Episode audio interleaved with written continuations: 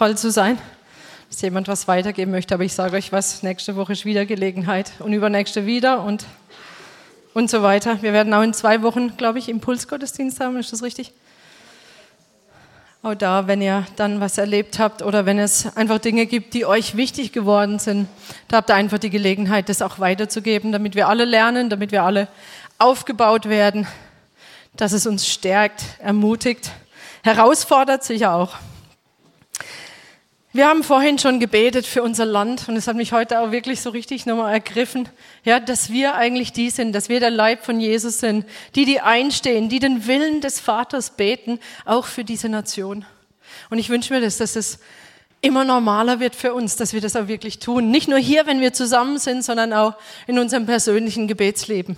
Gott will das. Gott will, dass Menschen zur Erkenntnis der Wahrheit kommen. Und er will, dass wir die sind, die sich durch den Geist geleitet wirklich das auch beten, dass der Wille des Vaters geschieht. Wir beten, dass der Wille des Vaters wirklich hier sichtbar hier auf der Erde kommt. Und viele Menschen sollen es hören. Die Menschen in unserem Land sollen es hören. Die Menschen in Israel sollen es hören. Und wo auch immer sie sind. Und ich will weitermachen heute Morgen auch in dieser Serie über Evangelisation, über Verkündigung. Und ich denke, Gebet für diese Menschen, damit, damit beginnt alles. Aber ich will heute auch weiter darüber sprechen, weil ich möchte, dass wir motiviert werden. Motiviert werden, dieses Wort, dieses herrliche Wort von Jesus, dieses Wort vom, diese Botschaft, dass er uns gerettet hat, dass es hinauskommt zu den Menschen und dass wir diejenigen sind, die er dazu gebraucht und dass wir motiviert werden auch heute Morgen. Und statt irgendwie ein schlaues äh, Buch zu lesen über Evangelisation, könnte man natürlich auch tun, oder Erfahrungen von anderen anzuschauen, ähm, schauen wir direkt im Wort Gottes. Ja, ich will heute mit euch einfach eine weitere Schriftstelle lesen, einen Teil von dem, von dem, vom äh, Korintherbrief. Und wir wollen einfach lernen, okay, was sagt uns das? Und ich bete wirklich, dass der Heilige Geist jedem von uns das sagt, was er auch wirklich hören soll. Ähm, der Derek Prince hat mal gesagt, biblische Resultate kommen mit dem, was man, wenn man das tut, was in der Bibel steht, oder wenn man das beherzigt, was in der Bibel steht. Und das wollen wir doch, oder? Wenn wir sehen, wie in der Bibel das Wort verkündigt wurde, gerade Apostelgeschichte, dann wollen wir das doch auch für uns, oder? So, wie können wir motiviert werden oder wir sollen heute motiviert werden? Und ich möchte aber, bevor ich darüber spreche oder bevor wir das lesen, möchte ich nochmal eine Sache voranschieben, wir haben das schon lange nicht mehr gesagt hier, aber vor einiger Zeit immer wieder. Und zwar ist diese Sache mit dem Appellohr und mit dem Versorgungsohr. Wisst ihr das noch? Könnt ihr euch daran erinnern? Die, die schon länger da sind, die haben das immer wieder gehört. Ich kann das Wort Gottes oder was auch immer gepredigt wird, kann ich mit einem Appellohr hören. Ja, das sollst du tun und das ist noch nicht richtig und hier musst du noch und da musst du noch. Ja, und es kommt vielleicht sogar, ja, es kommt so ein Druck auf oder es kommt sogar Verdammnis, ja, oder ich denke, Gott nörgelt an mir rum und ich denke, nie reicht es und ich kann frustriert werden, wenn ich mit diesem Appellohr höre. Ich kann aber genau das Gleiche mit dem Versorgerohr hören. Denn Gott ist nicht nur El Roy, der Gott, der sieht, er ist auch Yahweh Jireh. Gott, der Versorger. Gott, der da, wo er einen Auftrag gibt, da, wo er in seinem Wort etwas von dir verlangt, du davon ausgehen kannst, hundertprozentig sicher sein kannst, dass er dich ausstattet mit dem, was du dafür brauchst. Und der Feind, der versucht es immer so zu verdrehen, dass wir denken, wir sollen und wir müssen und das noch und yes. Aber Gott sagt, hör zu, ich habe dir alles gegeben, was du je bräuchtest, damit ich Gefallen an dir habe. Glaubst du das? Und bist du bereit heute Morgen, diese Botschaft und diese, ja, dieser Wunsch Gottes, dich zu motivieren für Verkündigung mit diesem Versorgerohr zu hören?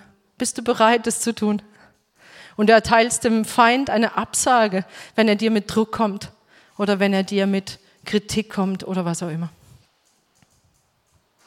Willst du diese Entscheidung treffen? Hör mit dem Versorgerohr. Da, wo Gott was von dir möchte, da sorgt er dafür, dass du das auch tun kannst. So, ich möchte mit euch, letztes Mal, vorletztes Mal haben wir die Passage gelesen aus 2. Korinther 4 jetzt will ich lesen eine Passage aus 2. Korinther 5, und zwar Verse 11 bis 21. Ein absolutes Herzstück des Evangeliums. 2. Korinther 5, 11 bis 21. Ihr könnt mitlesen oder auch hier vorne mitlesen. Hier vorne haben wir die Elberfelder Übersetzung.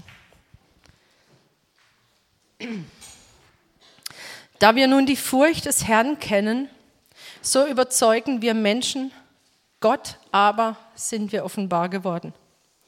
Ich hoffe aber, auch in euren Gewissen offenbar zu sein.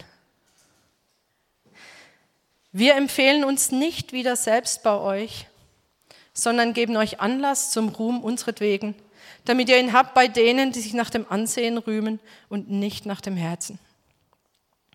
Denn sei es, dass wir außer uns waren, so waren wir es für Gott. Sei es, dass wir vernünftig sind, so sind wir es für euch. Denn die Liebe Christi drängt uns, da wir zu diesem Urteil gekommen sind, dass einer für alle gestorben ist und somit alle gestorben sind. Und für alle ist er gestorben, damit die, welche leben, nicht mehr sich selbst leben, sondern dem, der für sie gestorben und auferweckt worden ist. Daher kennen wir von nun an niemand nach dem Fleisch. Wenn wir Christus auch nach dem Fleisch gekannt haben, so kennen wir ihn doch jetzt nicht mehr so. Daher, wenn jemand in Christus ist, so ist er eine neue Schöpfung. Das Alte ist vergangen, siehe, Neues ist geworden. Alles aber von Gott, der uns mit sich selbst versöhnt hat durch Christus und uns den Dienst der Versöhnung gegeben hat, wie denn Gott in Christus war und die Welt mit sich selbst versöhnte, ihnen ihre Übertretungen nicht zurechnete und in uns das Wort von der Versöhnung gelegt hat. So sind wir nun Gesandte an Christi Stadt, indem Gott gleichsam durch uns ermahnt, wir bitten für Christus, lasst euch versöhnen mit Gott.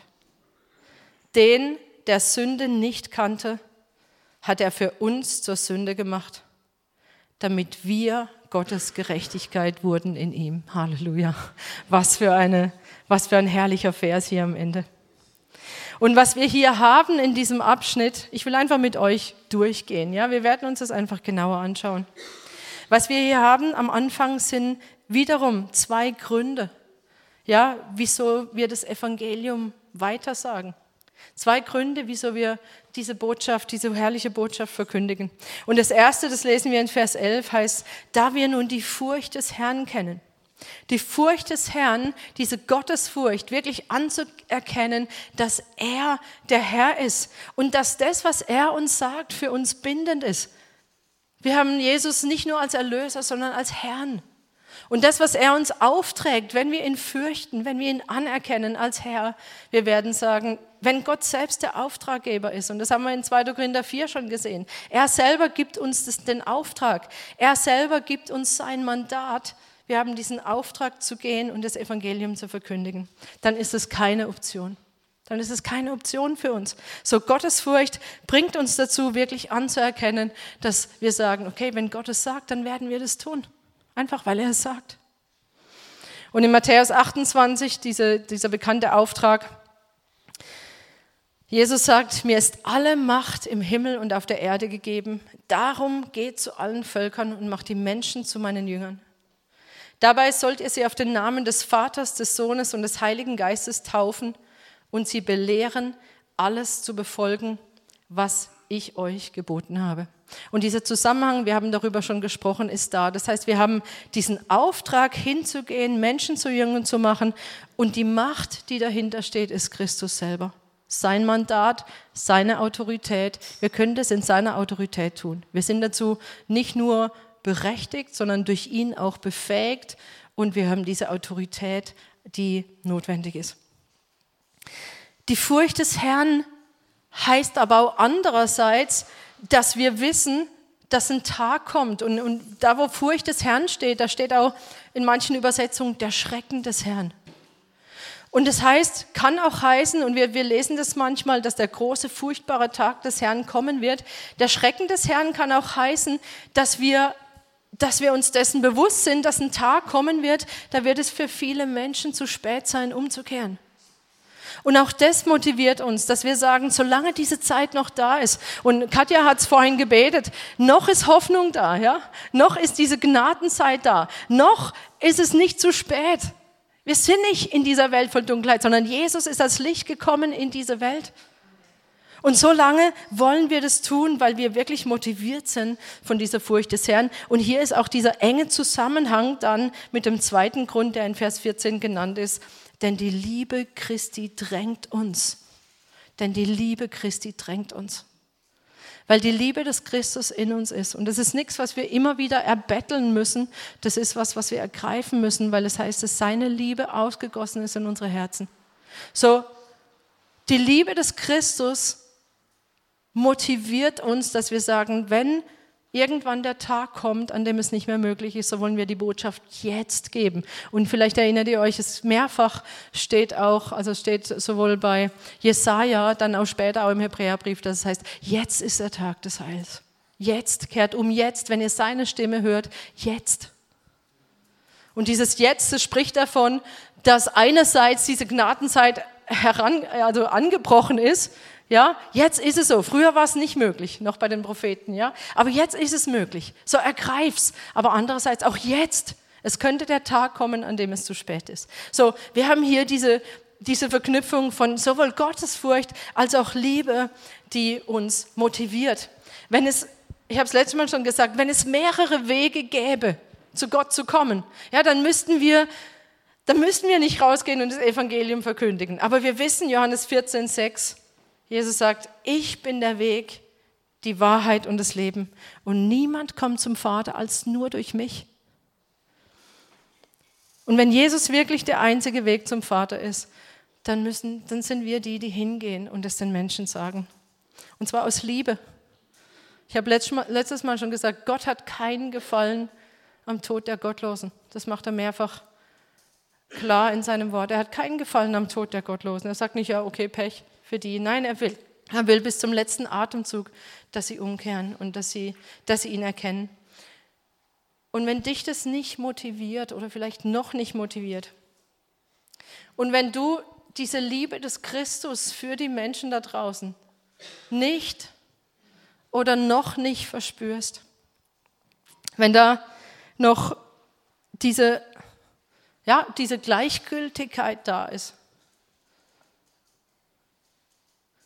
dann ist jetzt der Punkt, wo du das Versorgungsohr einschaltest und dich nicht verdammt fühlst, weil der Feind kommt jetzt und sagt dir, das ist dir doch egal, komm. Schau dich doch an. Ja? Vielleicht ist es so, dass es dir noch gleichgültig ist. Und ich glaube, vielen von uns ist es in irgendeiner Weise schon auch noch gleichgültig, oder vielleicht nicht gleichgültig, vielleicht ist es auch zu hart, aber zumindest so, dass wir sagen, diese Liebe zu den Menschen, sie motiviert uns noch nicht richtig dann ist jetzt der Punkt, wo, wo, nicht, ja, wo wir diesen, dieser Verurteilung oder diesem Schuldgefühl absagen oder dem Druck absagen, aber wo wir Raum zur Umkehr geben. Gott will, ne, Gott will das nämlich. Gott will, dass wir da umkehren und dass wir sagen, Herr, ich will das. Damit fängt es an. Ja, dass wir sagen, ich, ich spüre das noch nicht so. Aber ich möchte das. Ich möchte bewegt werden von deiner Liebe. Ich möchte bewegt werden von dieser Liebe des Christus für die Menschen. Ich will das. Und, und Gott wird dieses Gebet erhören.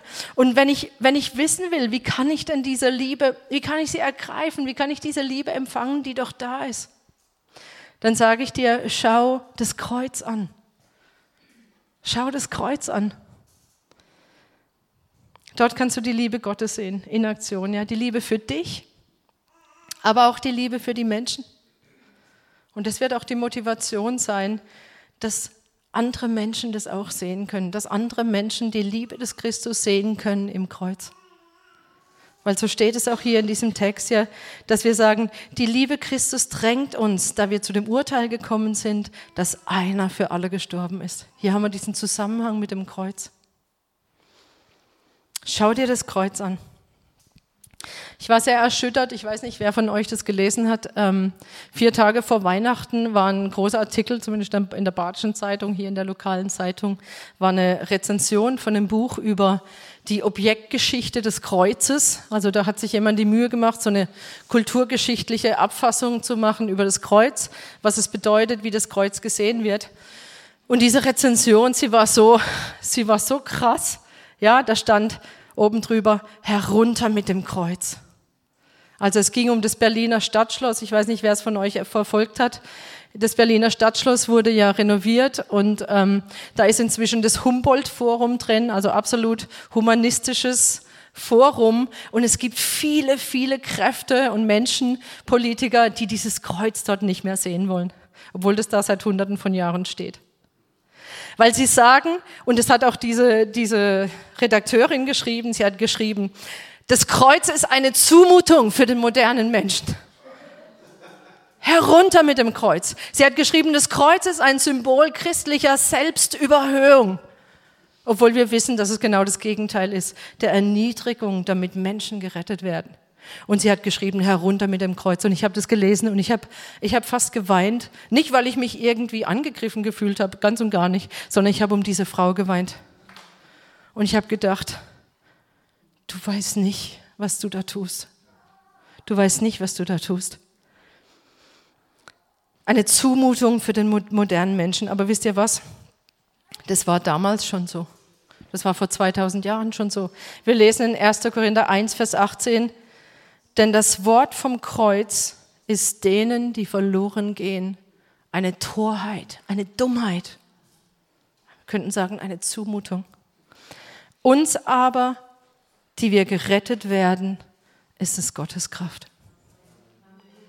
Und zwar Gottes Kraft zu retten, Gottes Kraft neues Leben zu geben. Und am Kreuz sehen wir diese überwältigende Liebe von Jesus. Ich weiß nicht, wer von euch dieses Lied kennt. Auf, auf Deutsch hört sich das so, ja, hört sich einfach nicht so gut an, wo es heißt, dass die Liebe blutrot vom Kreuz herunterfließt. Kennt ihr das von Chris Tomlin? Ja. Uh, Your Love Rain Red. Also die, die Liebe fließt am Kreuz herunter und wir, wir sehen, wir haben verstanden, dass diese Liebe des Christus uns drängt, weil Gott selber so ein Herz hat und so eine Sehnsucht, Menschen gerettet zu sehen. Die Menschen, die er doch geschaffen hat, die er mit der Bestimmung geschaffen hat, dass sie mit ihm zusammen sind. Und dann heißt es hier eine ganz interessante Stelle, ich habe eine Weile drüber nachdenken müssen, wirklich, wo es heißt, einer ist für alle gestorben und somit sind sie alle gestorben. Also alle Menschen. Ist es so? Somit sind sie alle gestorben.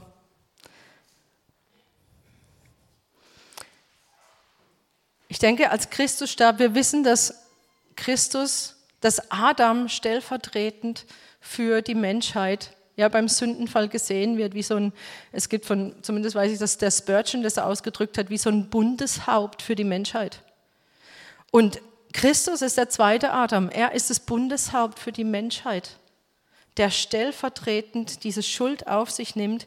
Und er starb potenziell für alle Menschen. Und das müssen wir einfach verstehen. Nicht nur für die, die glauben werden, sondern er starb für alle Menschen.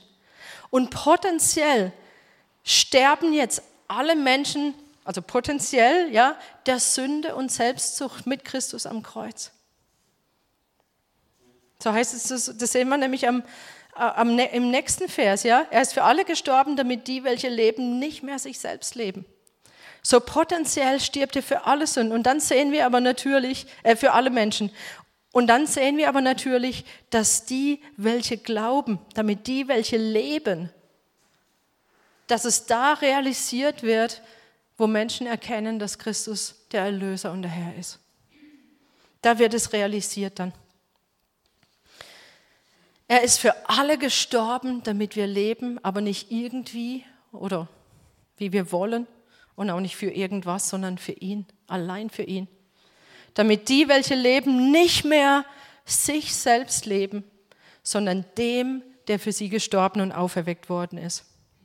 Unser Leben ist nicht für uns selber da.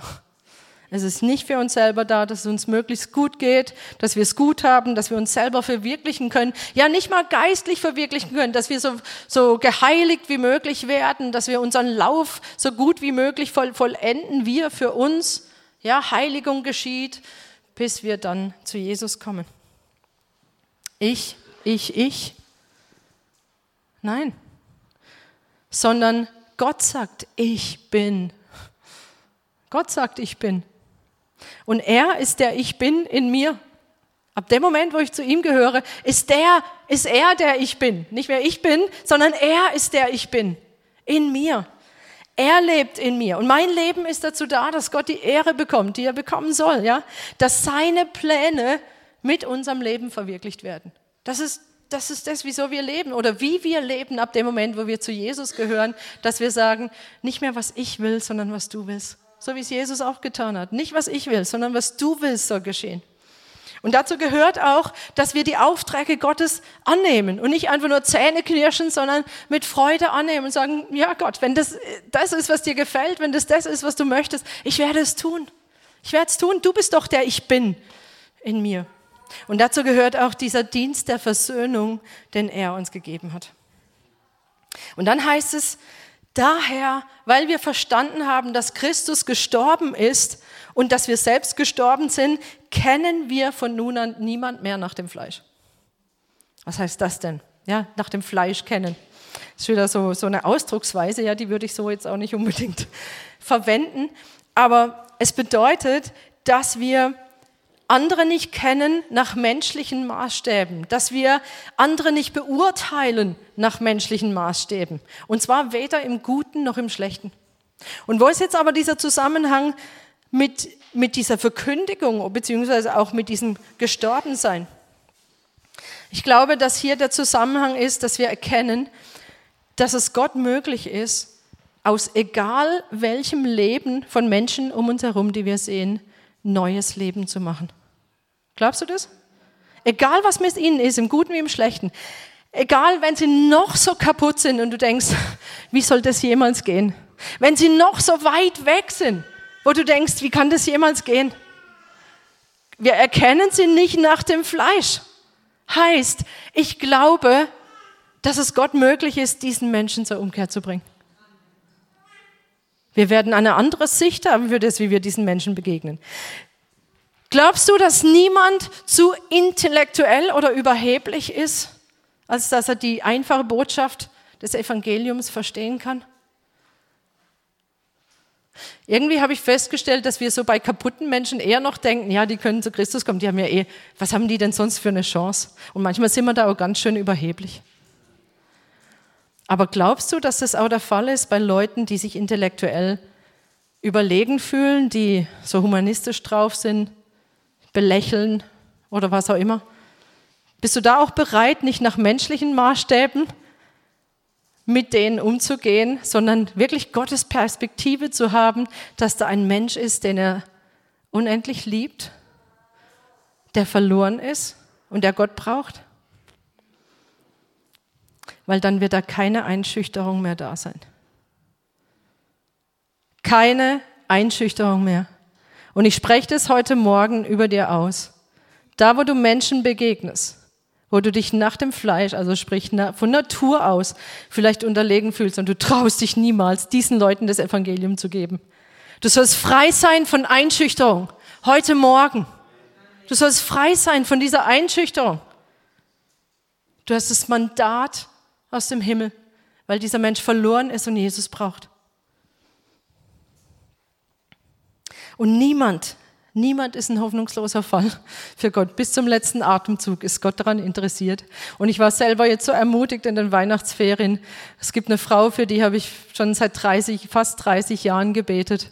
Und sie hat jetzt angefangen, sich Jesus zuzuwenden und lernt ihn kennen. Und ich, ich bin einfach nur glücklich darüber. Aber ich habe zwischendurch oft gedacht, Herr, wie kann das, wie kann das gehen? Wie kann das gehen? Sie ist so weit weg von dir.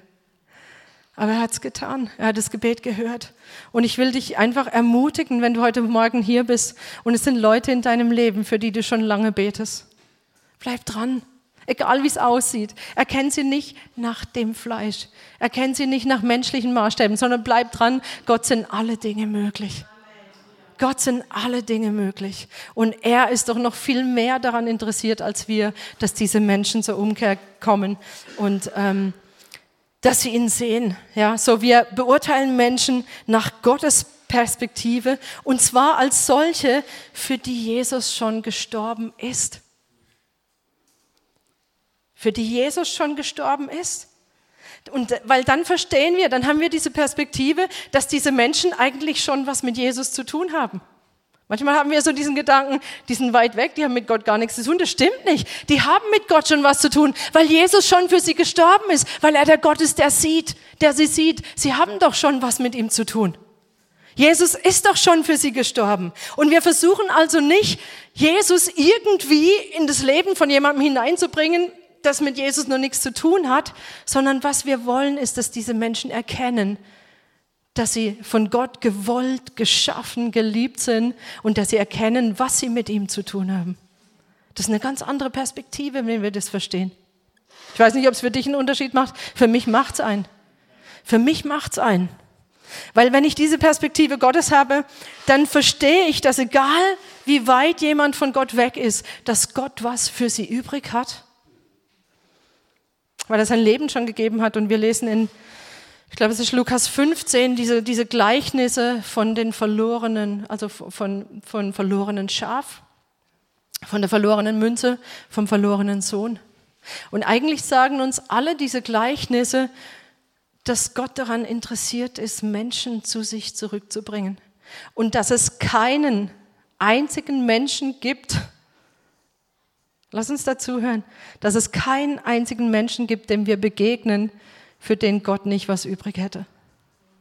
Das heißt, jeder Mensch, der dir begegnet, hat mit Gott schon was zu tun, weil Jesus für ihn gestorben ist. Diese Perspektive, die wollen wir doch haben, die müssen wir haben. Dann kann die Liebe des Christus uns bewegen zu sagen, wir wollen, dass die Menschen das erkennen. Und nicht irgendwie Menschen, die ganz woanders sind, weit weg von Gott, nichts mit ihm zu tun haben, jetzt irgendwie versuchen zusammenzubringen. Das kann wirklich eine andere Perspektive sein. So jeder Mensch, dem du begegnest, ist Gott wichtig und er hat schon etwas für ihn getan. Und wenn ich die Menschen nach der Perspektive Gottes sehe, nicht mehr nach dem Fleisch, dann bewahrt mich das auch davor, Menschen in irgendeiner Weise überheblich zu behandeln oder respektlos. Dass wir wie es leider schon oft auch vorgekommen ist, dass wir andere Menschen als, ich sage es jetzt mal sehr brutal, als Evangelisationsobjekte degradieren. Wisst ihr, was ich meine? Dass wir halt irgendwie versuchen, sie davon zu überzeugen, doch so zu denken, wie wir denken. Und wenn, wenn die Liebe es nicht ist, die uns motiviert, oder wenn es nicht wirklich die Liebe ist, die uns motiviert, ja, dann ist es so, dann ist es so eine einseitige Motivation. Wenn es wirklich nur die Furcht Gottes ist, also sagen, ja, wir haben jetzt diesen Auftrag. Wenn die Liebe fehlt, wir wissen aus 1. Korinther 13, ohne Liebe klingende Schelle, ja, ohne Liebe ist alles nichts. Aber auch, es ist dann wie so eine christliche Trophäe. Ja, und wir lesen es am Anfang hier im 1. Korinther 5, dass er sagt, es geht nicht um diesen Ruhm. Wir wollen nichts davon haben. Darum geht es doch gar nicht. Es geht darum, dass Gott diese Menschen liebt und dass sie deshalb zu Christus kommen sollen. Und außerdem, die Leute, die werden sehr genau merken, ob wir wirklich an ihnen selber als Menschen interessiert sind oder ob wir einfach nur wollen, dass sie halt jetzt auch das glauben, was wir glauben. Die Leute werden sehr genau merken, ob wir authentisch sind, ob wir interessiert sind, ob wir Mitgefühl haben, ob wir Fragen haben ob wir Interesse an ihnen haben oder dass wir einfach nur wollen, dass sie halt mit in die Gemeinde kommen und halt auch da sind. Ich glaube, dass es darum auch geht in Vers 11, ich gehe jetzt nochmal zurück zu Vers 11, wo es heißt, Gott aber sind wir offenbar geworden. Ich hoffe aber, auch in euren Gewissen offenbar zu sein. Dieses Offenbarsein, das, das spricht von, von Transparenz und eigentlich auch von Integrität, ja? von, von Ernsthaftigkeit, von einer, von einer von einer wahren Motivation und von einer reinen Motivation, dass ich sage, ich bin motiviert durch Gottesfurcht, aber vor allen Dingen auch durch die Liebe, die Gott für diese Menschen hat. Und das sollen die Menschen auch erfahren. Ja, Gott kennt unser Herz sowieso. Er sieht es. Und die Menschen, sie sollen aber auch uns als transparent und authentisch erfahren. Aber nicht gespielt, sondern sie werden, wie gesagt, sowieso merken, ob wir ernsthaft interessiert sind, ob wir sie wirklich lieben. Nochmal, wenn du sie noch nicht liebst, du kannst es haben. Du kannst die Liebe Gottes ergreifen. Schau zum Kreuz. Und es wird dich motivieren, dass auch andere gerettet werden durch das Kreuz. So, und als solche, die jetzt die Versöhnung mit Gott selber erlebt haben, sie sind bereit, wenn sie ans Kreuz schauen, diesen Dienst der Versöhnung anzunehmen. Und da will ich euch einfach auch heute wirklich dazu einladen, dazu motivieren, nicht nur Versöhnung selber anzunehmen, sondern diesen Dienst der Versöhnung anzunehmen. 2. Korinther 5, Vers 20 heißt es, so sind wir nun Gesandte an Christi Stadt, in dem Gott gleichsam durch uns ermahnt. Wir bitten für Christus, also anstelle von Christus, lasst euch versöhnen mit Gott. Den, der Sünde nicht kannte, hat er für uns zur Sünde gemacht, damit wir Gottes Gerechtigkeit wurden in ihm. So Christus selbst hat uns aufgetragen, die Versöhnung mit dem Vater zu verkündigen. Und dann kommt dieses Herzstück des Evangeliums. Ich habe es vorhin schon gesagt, ja. Obwohl Jesus absolut ohne Sünde war, hat er nicht nur die Schuld auf sich genommen, sondern es das heißt, der Vater hat ihn zur Sünde gemacht. Alles, was je war, von jedem Menschen, der je gelebt hat, hat er die Schuld bezahlt, damit die Trennung zwischen uns und dem Vater aufgehoben wird und dass alle, die an ihn glauben, zu neuen Menschen werden und dieses neue Leben haben, von dem hier steht, das Alte ist vergangen, Neues ist geworden. Wenn du zu Christus gehörst, du bist eine neue Schöpfung, du hast ein neues Leben. Und niemand kann dir das nehmen. Du hast ein neues Leben bekommen. Und wir haben vorhin gehört, er kommt nicht ins Gericht, sondern ist zum Leben hindurchgedrungen.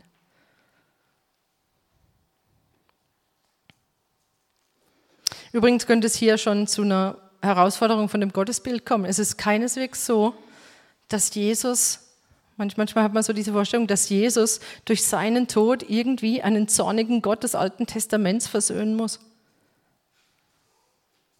Manche meinen das.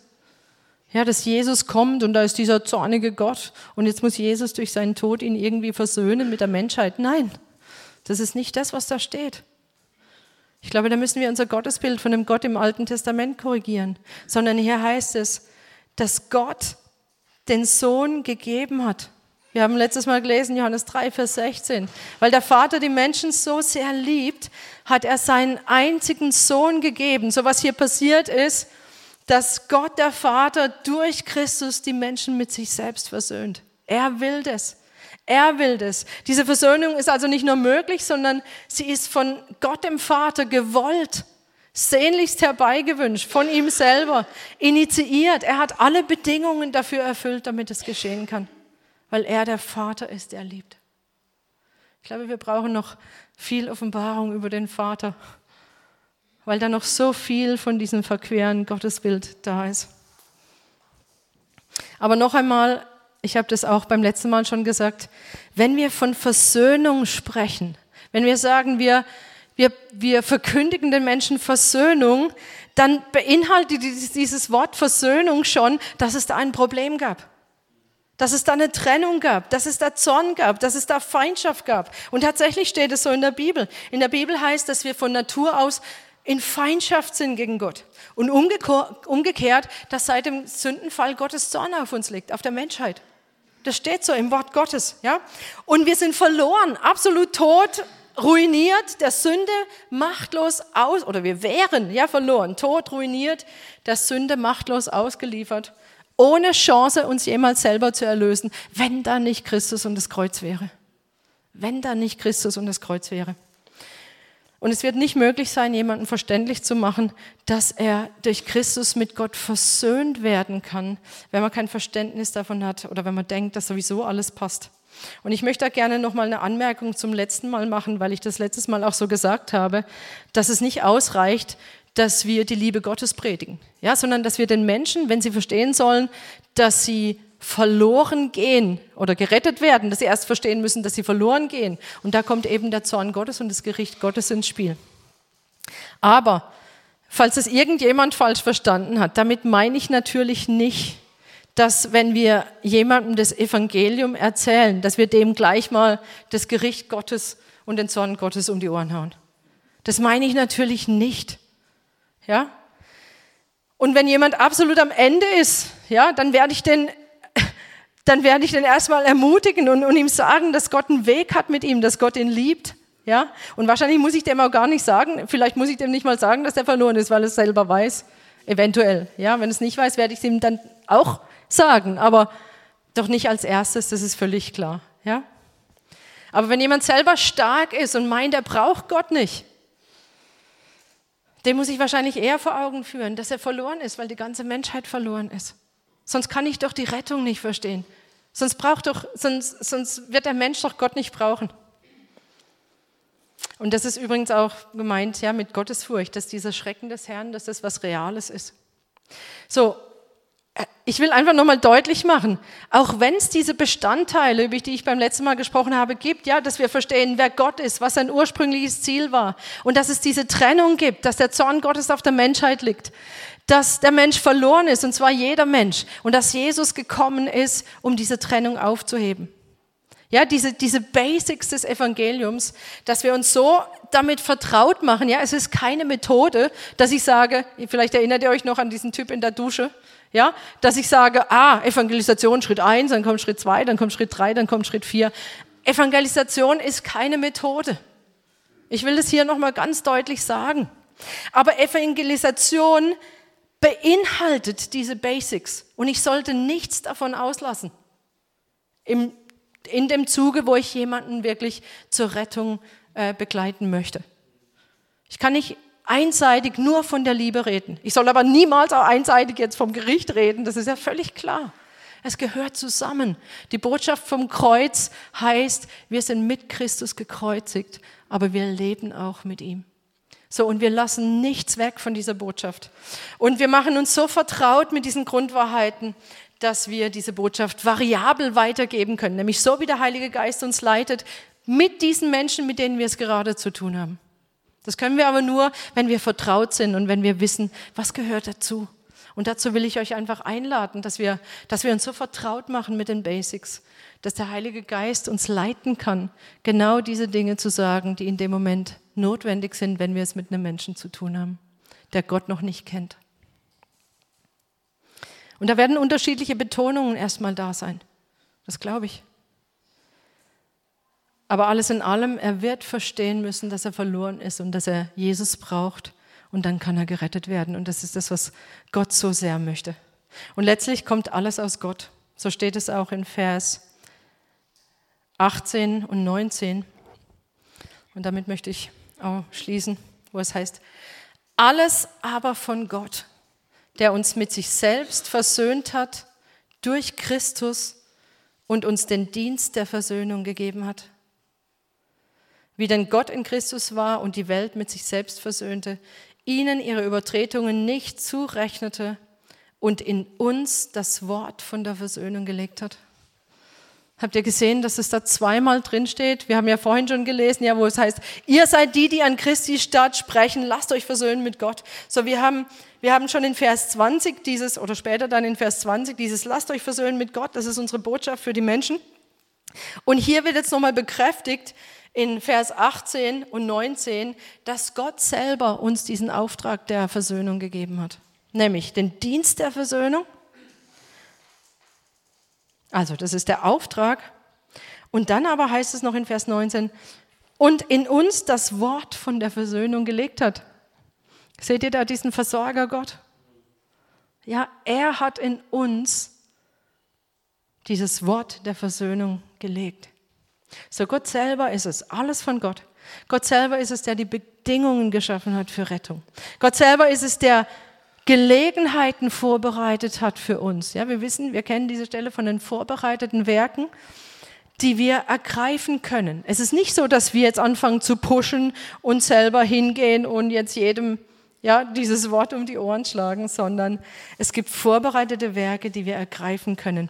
Und ich glaube aber, wenn wir wenn wir anfangen, uns mehr und mehr mit diesem Dienst der Versöhnung zu beschäftigen, wir werden mehr und mehr Gelegenheiten erkennen. Wir werden uns nicht einschüchtern lassen. Wir werden, wir werden Hinderungsgründe erkennen, die uns in der einen oder anderen Situation daran hindern, obwohl wir eigentlich diesen Menschen etwas sagen wollen und es dann doch nicht tun, dass wir diese Hindernisse überwinden und dass wir in diesem Moment dieses Mandat annehmen und diesen Auftrag annehmen und wissen, Gott hat das Wort der Versöhnung in uns gelegt. Und ich fange an zu sehen, wo Gelegenheiten sind, den Menschen diese herrliche Botschaft zu geben. Und letztlich alles von Gott, er selbst ist es, der in diesen Menschen die Umkehr schafft.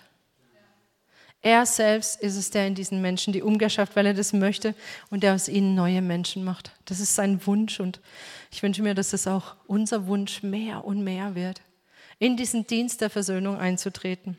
So, ich will euch einfach einladen, wenn ihr oder wenn jemand da ist, der noch nicht zu Christus gehört, der noch nicht sich voll und ganz Christus verschrieben hat, dann sage ich zu dir, ich bitte dich an Christus statt, lass dich versöhnen mit Gott. Lass dich versöhnen mit Gott. Und wenn du ihm schon gehörst, dann ergreif diesen Dienst der Versöhnung.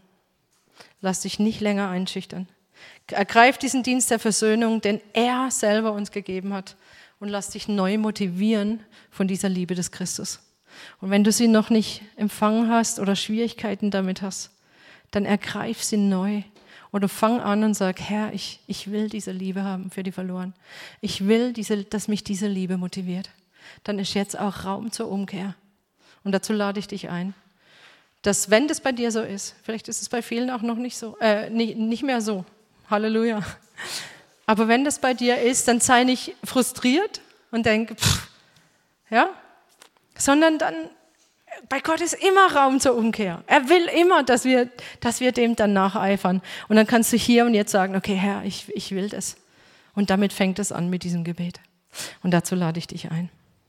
Lass uns auf das Kreuz sehen und dadurch motiviert werden selber die Liebe zu empfangen, aber auch die Liebe zu empfangen für andere Menschen.